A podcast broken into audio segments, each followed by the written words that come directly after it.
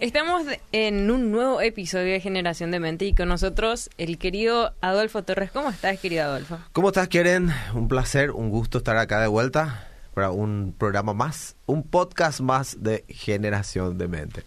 Hoy nos toca un tema un poco confuso, parece un trabalengua. Sí. ¿Lo digo yo? Sí, por favor. Dice, no más mi yo, sino tu yo. Sí, no más mi yo, sino tu yo. Eh, parece un trabalengua como vos decís, pero eh, es profundo y es muy, muy importante que nosotros podamos meditar un poquitito en esto eh, en este tiempo, en esta temporada. Y diría yo cada día de nuestra vida, porque va a requerir una decisión diaria. Pasa que esta semana eh, estaba teniendo un, un versículo en mi cabeza, ya desde el lunes, que me estaba resonando y resonando y resonando, ¿verdad? Y está en 2 de Corintios capítulo 5 versículo 15.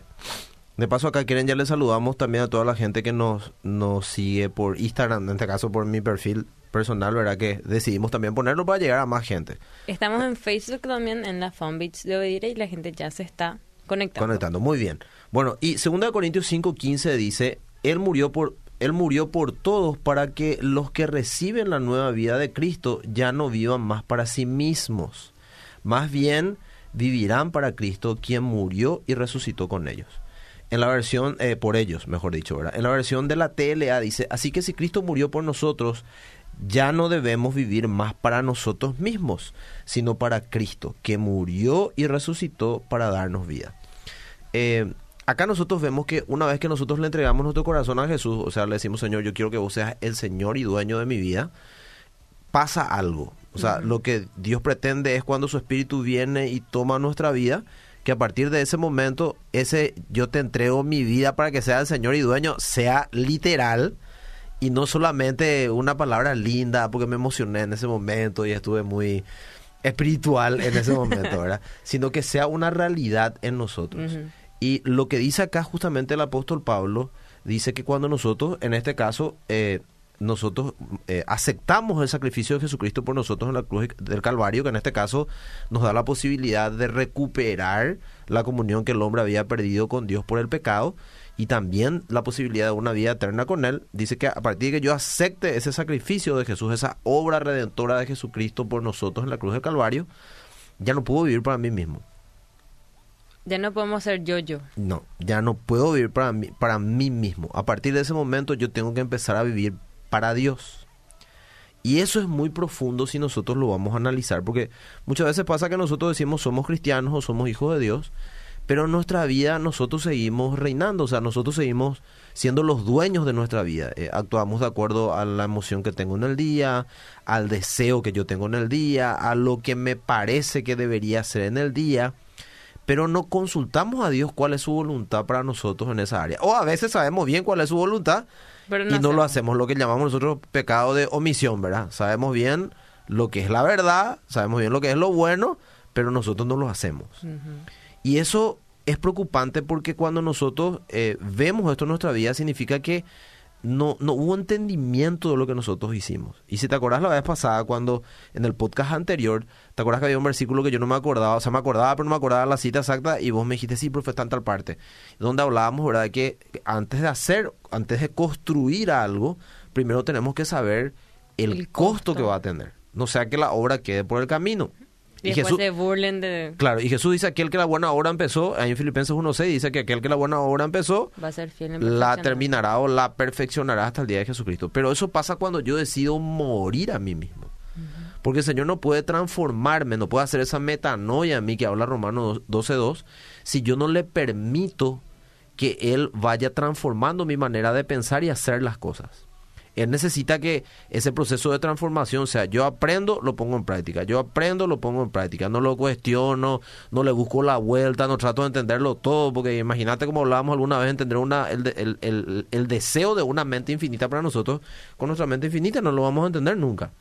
Entonces yo necesito aprender a decir, bueno, yo ya le entregué mi corazón al Señor, yo ya acepté su obra redentora por mí en la cruz. A partir de este momento quieren, amo un tema, ¿verdad? Quieren murió ya para sí misma, Adolfo ya murió para sí mismo y a partir de este momento yo necesito empezar a vivir como Él me enseña. Nosotros sabemos que decimos eso es muy complicado y es muy complicado cuando no morimos. Cierto. ¿verdad? Porque la Biblia dice que, y Jesucristo mismo lo dijo, ¿verdad? Que a la verdad sus mandamientos no, no deberían de ser gravosos para nosotros, o sea, no deberían ser una carga si nosotros decidimos morir. El problema es que nosotros queremos que sea Él en nosotros, pero nuestro... A nuestra manera. Claro, nuestro yo sigue reinando. Por eso el título que te pediría vuelvas a repetir para que ahora entiendan por qué ese título que te no dije hace mi rato. yo, sino tuyo. Sí, no más mi yo, no mi yo, sino a partir de ese momento que yo le entrego mi vida al Señor Jesucristo, que sea más tuyo, o sea, Sí. Él en nosotros, ¿verdad? Y vamos a leer algunas cosas. Obviamente esto tiene que ver con... eh, el pecado puso en el corazón del hombre egoísmo y individualismo. Terriblemente. Egoísmo porque siempre está todo centrado en él individualismo porque no le interesa lo que pasa alrededor, todo tiene que ser en base a lo que él cree. Es individual de la sociedad y ni hablar de Dios, ¿verdad? Yo soy mi, mi dueño. De ahí que sale la famosa frase que siempre escuchamos en el mundo, en nuestra sociedad normal, ¿verdad? Que dice, yo hago con mi vida lo que quiera, ¿verdad? O a nivel de iglesia, yo soy así, y yo soy así, entonces así me tiene que aceptar todo el mundo. Y cierto, la gente tiene que aceptar, pero si está mal lo que vos estás viviendo o lo que yo vivo, nosotros estamos urgidos por el Señor a cambiar. Y para eso tengo que morir yo y dejar que realmente sea Él el que viva en nosotros. Entonces, ¿qué es egoísmo? La palabra como tal proviene del latín ego, que significa yo. Y se compone con el sufijo ismo, que indica la actitud de quien solo manifiesta interés por lo propio. Eso es egoísmo. El yo que interesa solamente, o, o que muestra, perdón, solamente interés eh, por uno mismo. No me interesa ninguna otra cosa, no me interesa a mi semejante lo que pasa alrededor, menos Dios. ¿Verdad? Ese es el egoísta. El egoísmo también puede reconocerse en todas aquellas acciones realizadas por interés personal, para provecho propio y sin mirar en las necesidades, opiniones, gustos o intereses de los demás. Los actos así realizados pueden calificarse de egoístas. ¿Hay cristianos egoístas? Sí. Podemos ser cristianos egoístas. ¿Por qué? Porque no estamos entendiendo este punto. no, no es su yo en nosotros, sino es nuestro yo en nosotros. Eh, el egoísmo como tal es una actitud que dificulta la relación con el prójimo. Pues la persona egoísta trata o hace sentir a los demás como si no existieran o como si sus preocupaciones o ideas no importaran. De allí que también se lo compare con el individualismo. Y es interesante que Jesucristo, o sea, mejor dicho, el apóstol Pablo dijo en el Nuevo Testamento que toda la ley se resume en esto: amarás a tu prójimo como a ti mismo. ¿Y qué pasó con amarás al Señor tu Dios con todo tu corazón, con toda tu alma, con toda tu mente y con todas sus fuerzas? Es que eso se supone que tiene que ser clara o claro para nosotros. ¿verdad? No podemos nosotros decir que nosotros somos hijos de Dios si Él no ocupa el primer lugar en nuestra vida. Pero la consecuencia va a ser que ya no esté todo centrado en mí, sino en mi prójimo. Y la voluntad de Dios para nuestra vida es que nosotros amemos, en este caso, su propósito, amemos eh, su comisión, ¿verdad? A ser discípulo, ser un instrumento para que otras personas puedan conocer también del Señor, que mi vida pueda ser un instrumento para que otras personas puedan tener una experiencia con Dios, desde el ejemplo, no solamente desde lo que hablamos, pero que nuestra vida tenga una influencia, tenga, perdón, una influencia sobre las personas que nos miran para que ellos puedan tener también una oportunidad de esta experiencia con Dios que pueda transformar todo su interior, como lo está transformando el Señor, o como ya lo transformó el Señor en nosotros. Y eso es muy importante. Ahora, ya que acá aparece el individualismo, ¿qué es, qué es el individualismo?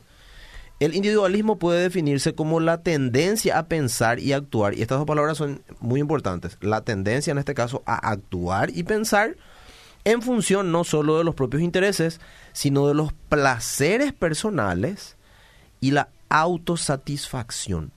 Y yo creo que estas dos cosas son las cosas, eh, valga la redundancia, más complicadas para que ya no sea mi yo, sino sea suyo.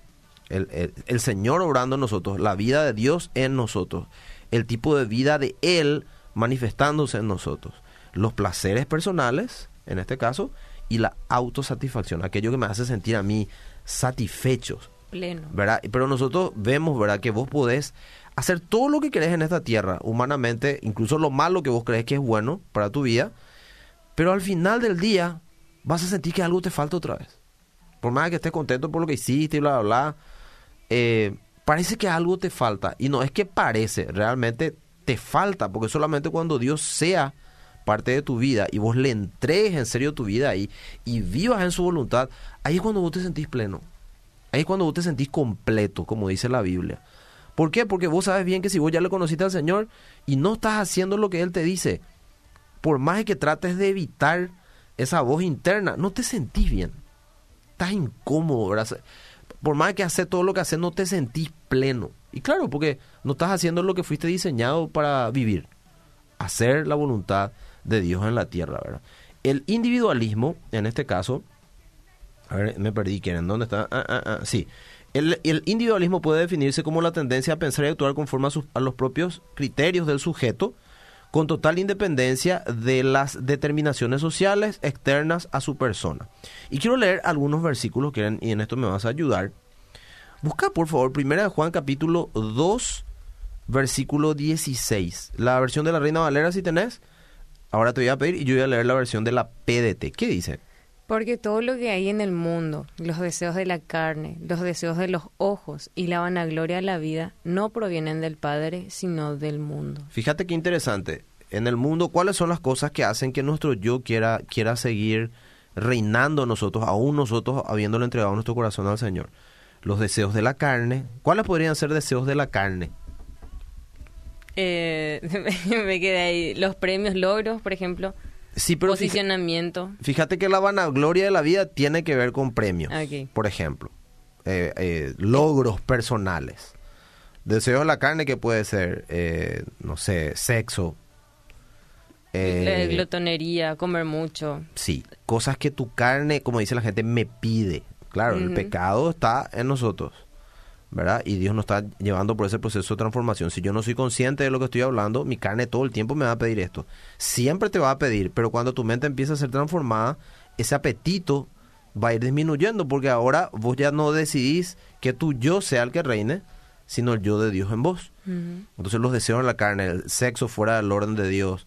Eh, el humor negro, humor sí, que, la, que la, la gente... La comida, como vos dijiste, ¿verdad? La bebida, este, no sé, un montón de cosas que supuestamente son deseos que la carne te dice que vos necesitas. Uh -huh. Después, eh, en este caso, los deseos de los ojos. Dinero, posesiones. Claro, vemos cosas y queremos, ¿verdad? Y la vanagloria de la vida no proviene del Padre, dice, ni los deseos de la carne, ni los deseos de los ojos, ni la vanagloria de la vida, sino proviene del mundo, dice el apóstol, en este caso Jesús, no lo dijo Pablo, lo dijo Jesús mismo. Ahora fíjate cómo dice en la PDT, siempre, primera de Juan 2.16, esto es lo malo del mundo. Querer complacer los malos deseos, dejarnos atraer por lo malo que vemos y sentirnos orgullosos de lo que tenemos. Pero nada de eso proviene del Padre, sino del mundo. Y estas son las cosas que hace que mi yo quiera reinar, uh -huh. ¿verdad? En este caso, deseos que, que, quiero complacer mis deseos. ¿Para cuando la vida, verdad? Entonces, quiero complacer mis deseos. Eh, me dejo atraer por lo malo que veo, que yo sé bien que es malo, porque supuestamente yo ya soy Cristiano, hijo de Dios, entonces sé, en teoría, teóricamente sé lo que es bueno y malo, pero yo me dejo atraer igual por lo malo, ¿verdad? No, no doy lugar a, a decir, no, esto es lo que Dios dice que no está bueno y voy a practicar lo que Él me dice, ¿verdad? Y también sentirnos orgullosos de lo que tenemos, o sea, nos sentimos orgullosos porque tenemos tal posición, tenemos tal reconocimiento delante de la gente, tenemos, tenemos dinero, claro. Entonces, como que yo me siento tan importante que no tengo tiempo para hacer las cosas que me dice Dios porque tengo todo luego. Uh -huh. Nos sentimos que a medida que alcancemos cosas, nos sentimos todavía más, eh, ¿cómo se llama? Más importantes como para no necesitar de Dios. ¿Qué más? Efesios capítulo 4, versículo 17. Versión de la L, eh, TLA, si tenés que ir. Hoy me trago la lengua todo el tiempo. Efesios lengua la trago. 4. 4.17. ¿Qué dice? 4.17. En la versión TLA. TLA, ¿qué dice? Creo que este. TLA, sí, este. Ahora les pido, de parte del Señor Jesús, que ya no vivan como los que no conocen a Dios, pues ellos viven de acuerdo con sus tontas ideas terrible versículo, el, de, el de Pablo. Entonces, si yo quiero que sea su yo en mí y no más mi yo en mí, como él lo espera una vez que yo le entrego mi corazón, Pablo dice acá de una manera magistral, ¿verdad? Que le- les pido, dice, les, sería como les recuerdo de parte de Dios algo y les pido algo que el Señor ya nos enseñó. ¿Quién les pide él? Dice que ya no vivan como los que no conocen a Dios. ¿Cómo viven los que no conocen a Dios? Como leíamos hace rato, ¿verdad? Siguiendo su propio Eh, corazón. quieren complacer los, los Claro. malos deseos, se dejan atraer por lo malo que ven y se sienten orgullosos de todo lo que tienen y le hacen a Dios a un lado. Entonces acá le dice Pablo eso, ¿verdad? Ya no vivan como los que no conocen a Dios, pues ellos viven de acuerdo con sus tontas ideas. Y cuando uno es adolescente y joven, con más razón todavía, pues todo quiere experimentar, Cierto. ¿verdad?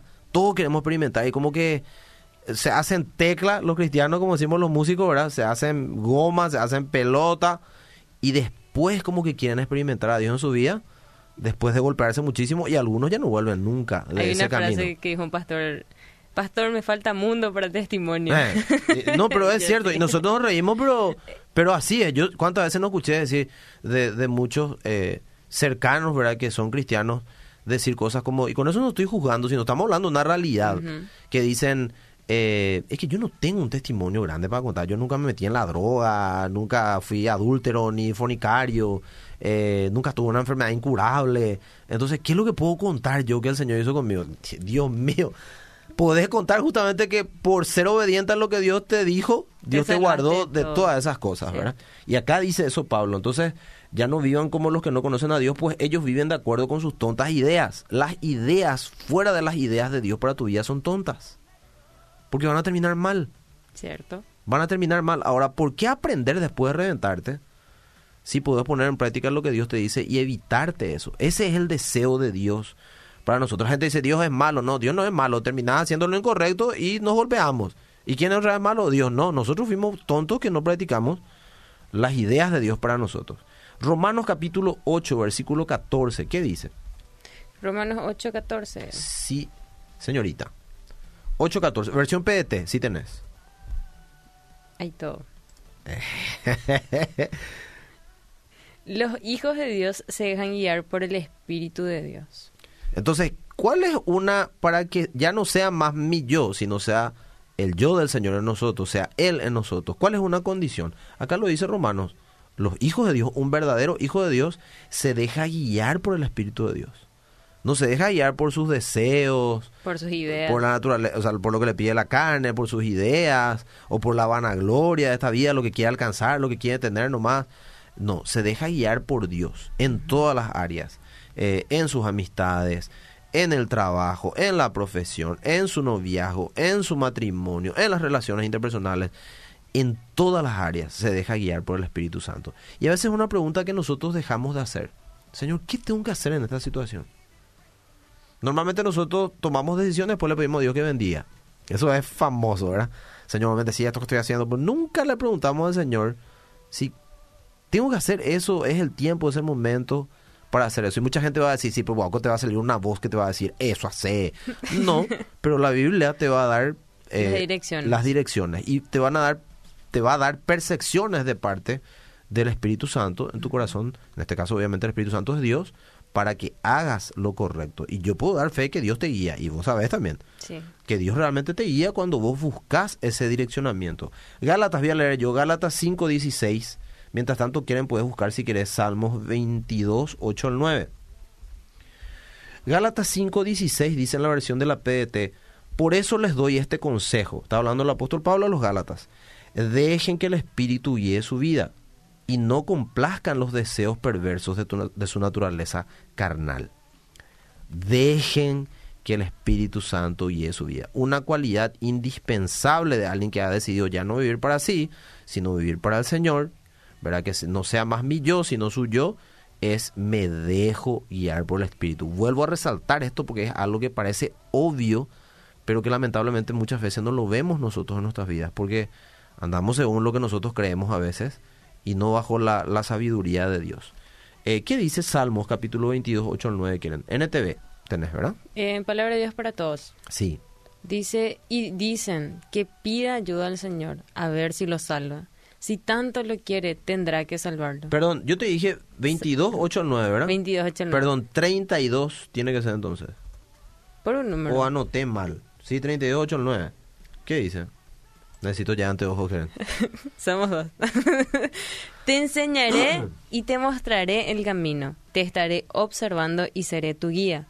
No sean como el caballo o como el mulo sin entendimiento, a los que hay que sujetar con rienda y freno, por si no, no se acercan a ti. Porque si no, no se acercan a ti. Me encanta que esa es la versión de la PDT, la que vos leíste. Y Fíjate que dice, te observaré y seré tu guía, dice. O sea, e- esa es la, esa es la forma que cuando empezamos a dar lugar al yo del Señor en nosotros, a Él en nosotros y no más mi deseo, lo que yo quiero, lo que a mí se me antoja nomás, Él puede observar y Él observa mejor de arriba. Sí. Nosotros acá en la. Tierra observamos de forma horizontal. Hasta nuestra nariz solo decir. Claro, nariz, nosotros vemos así hasta cierto nivel, pues vemos de forma horizontal acá en la Tierra. Sin embargo, él mira de arriba y él mira ya mucho más allá de lo que tus ojos ven y sabe lo que va a pasar. Eh. Hay una canción de Tales, Roberto, que a mí me gusta muchísimo, que dice en una parte que eh, dice que él está mirando arriba y ya ve el choque que va a venir, ya ve la colisión que va a venir. O sea, te vas a reventar si seguir por ese camino. Pero nosotros insistimos en seguir por ese camino, no dejando que él nos guíe. En la versión de la NTV, de los mismos capítulos, el mismo capítulo, perdón, y versículos, dice, el Señor dice, te guiaré por el mejor sendero para tu vida. Cuando ya no es mi yo, sino es el yo del Señor en mí, yo puedo empezar a caminar por el mejor sendero para mi vida. Hay- en- en- como dice la Biblia, hay camino que al hombre le parece derecho, dice Proverbios, pero su fin es camino de Muerte. muerte. Te parece que es el mejor camino, pero te vas a reventar si seguís por allí. ¿Cuántas veces nosotros terminamos golpeándonos fuertísimo justamente por no dejar que sea el yo del Señor en nosotros? Eh, morir para que Él nos guíe, ¿verdad? Y acá dice eso, te guiaré por el mejor sendero para tu vida, te aconsejaré el Señor. A mí no me habla lo del Señor, ¿y por qué no, que no dejas que te hable nomás? Si prestas atención, Él te va a hablar a través de su palabra, a través de circunstancias, personas, Él te va- la naturaleza, canciones, Él te va a hablar. Y dice él, yo te quiero aconsejar y yo quiero velar por ti, o sea, quiero cuidarte, quiero evitarte momentos que te van a golpear, que te van a hacer complicados. Eso no significa que todo nos va a ir bien, porque ya hablamos también de eso, porque dicen en el mundo vamos a tener muchas pruebas y dificultades, ¿verdad? Pero tenemos que confiar en él, o sea, dejar que nos guíe. Y ahí dice el famoso, como casi un dicho ya, ¿verdad? Que no tenemos que ser como el mulo o como el caballo, no tenemos que ser tercos sino dejar que realmente sea Él en nosotros para poder nosotros recibir este tipo de bendición de su parte. Y acá voy a llegar a un punto muy interesante, pero si tenemos mensajes, podemos leer los mensajes, entonces después vamos cerrando con ese punto y la conclusión. Nos están saludando desde nuestra fanpage. Rosy Alvarenga te saluda, bendiciones. Muchas gracias, Rosy. Edu Sandoval dice excelente el programa, mucha eh, de mucha bendición siempre. Alexandra Villalba nos saluda, bendecida noche. Y a todos los que nos están observando, un saludo, un abrazo para Yani Chávez, Checha Gómez de Benítez, Tito Riveros y otros que nos están apareciendo actualmente. Saludos para todos. Acá me saluda Ricardo Villaslobos de, de Chile. Él es un gran amigo. Tuve el gusto que sea alumno mío en Instituto Canción en Argentina y desde Chile nos saluda. Luis Olmedo, saludos. Darío, saludos también para vos. Alejandro Nesnaico, qué grande. Andrés Nesnaico, no Alejandro. Ale ya se nos anticipó, ya está en la presencia del Señor. Andrés Nesnaico es pastor en Argentina, uno de mis mejores amigos. Y también nos saluda Darío Godoy, saludos. Bueno, saludos para todos los que nos están saludando acá. Hay mucha gente saludando. Y ya después voy a leer cada uno, cada uno de sus mensajes. A ver qué dice Felipe Gómez. Ah, de este Espinillo, Argentina. También saludos a Felipe. Iván Samuel dice bendiciones Adolfo y abrazos de este Pedro Juan Caballero. Saludos a la terraza famosa del país. Pedro Juan Caballero. Bueno, acá Sofía está muy seria, ella me está preocupando. Volvemos a hacer que- un refresh de lo que estamos Sí. hablando. No más mi yo, sino el yo de Dios. en yo, nosotros. en nosotros. Y habíamos empezado, ¿verdad? ¿Por qué este tema? Porque habíamos hablado, ¿verdad? De 2 Corintios 5.15 como nuestro versículo lema que dice, Él murió por todos para que los que reciben la nueva vida de Cristo ya no vivan más para sí mismos, más bien vivan para Cristo, quien murió y resucitó por ellos, ¿verdad? Y bueno, eh, llegamos a este punto que para mí es focal. A veces también quieren, nosotros queremos, eh, incluso, o mejor dicho, a veces entregándole yo mi corazón al Señor, me engaño en ciertas cosas, porque le quiero tener a Dios como eh, mi delivery personal, ¿verdad? Donde yo acerco mis pedidos y me viene el delivery de respuesta a mi oración. Es como que, porque yo soy hijo de Dios, todo lo que le pido a Dios, Él me tiene que dar a mí. Pues la Biblia dice todo lo que yo le pida a Él, Él me lo va a dar. Pero no dice exactamente así el versículo. Hay que leer bien el versículo y el contexto para que no sea un pretexto después para pedir lo incorrecto. No dice de esa manera. No, nunca dice la Biblia que vos pedir al a Dios todas las cosas y Él te lo va a dar. No. Depende de quién le estés pidiendo. Y encima Dios tiene formas de responder. Dios tiene formas de responder que son sí, no y no todavía. Tres formas muy claras de responder de parte del Señor. El no todavía a nosotros no nos gusta. Era. Si, si, el no, no, no nos gusta, el no todavía menos. Era, era para vos eso o esa persona, pero no era todavía. Y nos apuramos y nos golpeamos, ¿verdad? Y, Dios no es un gran delivery, que vos te vas y le pedís algo, eh, quiero otra cosa, eh, una hamburguesa con nada y te trae. No, no funciona así. Fíjate lo que dice la Biblia. Juan capítulo 15, versículo 7, la versión de la PET, si tenés quieren. Juan 15, 7. ¿Qué dice? Cargando en la PET. Sí. Saludos de la República de Luque, dice acá. Saludos a Juanchi. ¿Qué dice? Si ustedes permanecen en mí y son fieles a mis enseñanzas, pidan lo que quieran y se les dará. Fíjate qué interesante. Si ustedes permanecen en mí y son fieles a mis enseñanzas, ahí está el punto. No es, eh, no. si yo soy hijo de Dios, ¿verdad? Todo lo que yo le pida, Él me va a dar. No, hay una condición. Si ustedes permanecen en mí, ¿qué es permanecer en Él? Hacer lo que Él te dice. Vivir como Él quiere que vivas. Eh, dejarte guiar por Él en tu manera de vivir. Si ustedes permanecen en mí y son fieles a mis enseñanzas, pidan lo que quieran y se les dará. Porque muchas veces Dios no nos da ciertas cosas que realmente quiere darnos. Y a lo mejor incluso era el tiempo. No nos da porque nosotros no estamos viviendo de acuerdo como Él nos enseña. Y si nos da, eso va a ser pernicioso. Va a ser, eh, va a ser eh, totalmente en contra de mí. Por ejemplo, no sé, vos le decís, Señor, usame, eh, eh, haceme público para que yo pueda llegar a la mayor cantidad de gente, pues a mí nadie me conoce, pues yo tengo un mensaje de tu parte, y usame como vos quieras, esto de aquello, ¿verdad? Pero vos no desarrollaste tu carácter, vos no permitiste que Dios trabaje en tus emociones, sos eh, súper emocional todavía, esto de aquello. Claro, vos no creciste integralmente, ¿verdad? Tu espíritu, tu alma no maduró. ¿Qué pasa si Dios te da esa, esa notoriedad y ese ser muy público? Va a ser totalmente pernicioso y tenemos muchos ejemplos dentro del cuerpo de Cristo en la historia, ¿verdad? Entonces, por eso no, no, no funciona así. ¿Vos querés que Dios responda a tus oraciones conforme a su voluntad? Si vos morís vas a entender luego la voluntad del Señor porque estás indagando siempre qué es lo que Dios quiere realmente. ¿Quieres que Dios responda a tus oraciones, a tus peticiones? Bueno, tenés que permanecer en Él y sus palabras tienen que permanecer en tu vida. Entonces Él va a responder a tus oraciones porque estás orando conforme a lo que Él te enseña. ¿Qué más para determinar? Por todo esto, entonces, si queremos vivir para Cristo, debemos aprender a morir a nuestro egoísmo e individualismo o hacer las cosas de acuerdo a nuestro antojo y no hacer las cosas de acuerdo a nuestro antojo del momento y dejarnos guiar por Dios, aprendiendo a vivir para sus deseos. Y quiero terminar con dos versículos que eran Juan capítulo 12, versículo 24 al 25. Versión PDT si tenés. Sí. Dice, te digo la verdad, si un grano de trigo no cae en la tierra y muere, sigue siendo el mismo grano. Perdón, y acá viene lo importante, te, hago una pausa ahí.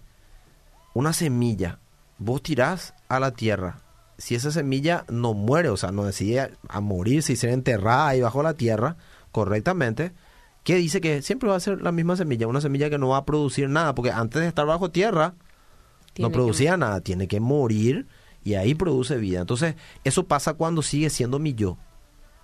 O sea, yo soy una semilla potencial de Dios para este mundo, para producir su perfecta voluntad en esta tierra. Pero como yo no decido morir y sigue siendo mi yo, y no su yo en mí, sigo siendo la misma semilla que antes de conocerla a él, una semilla que no sirve.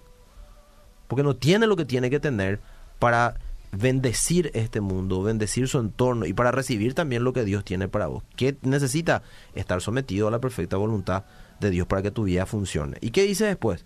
Pero... Pero si cae en la tierra y muere, produce muchos granos. Entonces tenés que morir a tu yo para que sea el yo de Dios en tu vida y empiece tu vida a funcionar como Originalmente, claro, como originalmente Dios lo diseñó, para producir un montón de cosas que ni vos ni yo imaginamos. ¿Y qué dice después? El que... El que ama su vida la perderá, pero el que no se aferra a su vida en este mundo la salvará. Tendrá vida para siempre. Entonces, el que ama su vida, la vida a mi manera, ¿verdad? Como dice la canción, a mi manera, de la forma que yo quiero, ¿qué va a pasar finalmente? La va a perder, o sea, no, no vas a desarrollar la vida de Dios acá en tu vida. Y tu vida eterna también está en juego en ese caso, ¿verdad? Pero dice que el que la pierde, ¿qué va a pasar con él? O sea, el que dice, muero Señor para que sea ya tu yo en mí y no más mi yo, ¿qué va a pasar? Tendrá vida eterna. Va, va a ser una vida que no solamente va a producir en este mundo, sino que va a tener recompensa eh, en la, En la eternidad, eternidad. con Dios. Y por último, Gálatas 2.20, versión de la NTV. Saludos a la gente de Lambaré también que me está saludando acá, a Jessica. Gálatas 2.20 ¿Qué dice? en la NTV. NTV.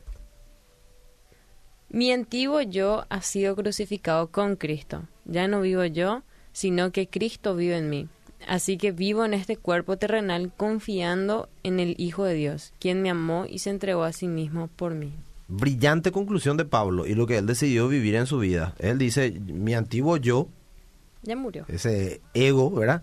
Mi antiguo yo ya fue crucificado también junto con Cristo. Por eso yo recibo, acepto su obra redentora por mí en la cruz. Cantamos a veces juntamente con Cristo estoy crucificado y ya no vivo yo, más Cristo vive en mí, ¿verdad? Yo dice, no vivo ya, yo no vivo ya, sino que Cristo vive en mí. Entonces, ¿cuál es mi desafío? Decíamos nosotros en 2 Corintios 5:15 que los que reciben la nueva vida de Cristo ya no vivan más para sí mismos. Ese es el deseo de Dios para nosotros, que ya no vivamos para nosotros mismos, sino renunciemos a vivir para, nosotros mismos, a nuestros deseos. Dios no quiere que disfrutes la vida, claro que sí, pero no lo vas a disfrutar fuera de su voluntad porque te va a traer factura tu vida no va a funcionar como tiene que funcionar. ¿Cuánta gente nosotros vemos que dice que es feliz en este mundo y le empieza a, pa- a pasar factura el tipo de vida que vivió? No, no vivas para vos mismo, sino para el Señor. Que sea ya su yo en vos y no más tu yo en vos. Y vas a ser una persona que va a recibir todas las bendiciones que Dios tiene preparadas para vos a su tiempo y vas a ser de muchísima bendición para los que te rodean. Aceptamos este desafío. Gracias, querido Adolfo. Por favor. Será hasta un próximo episodio.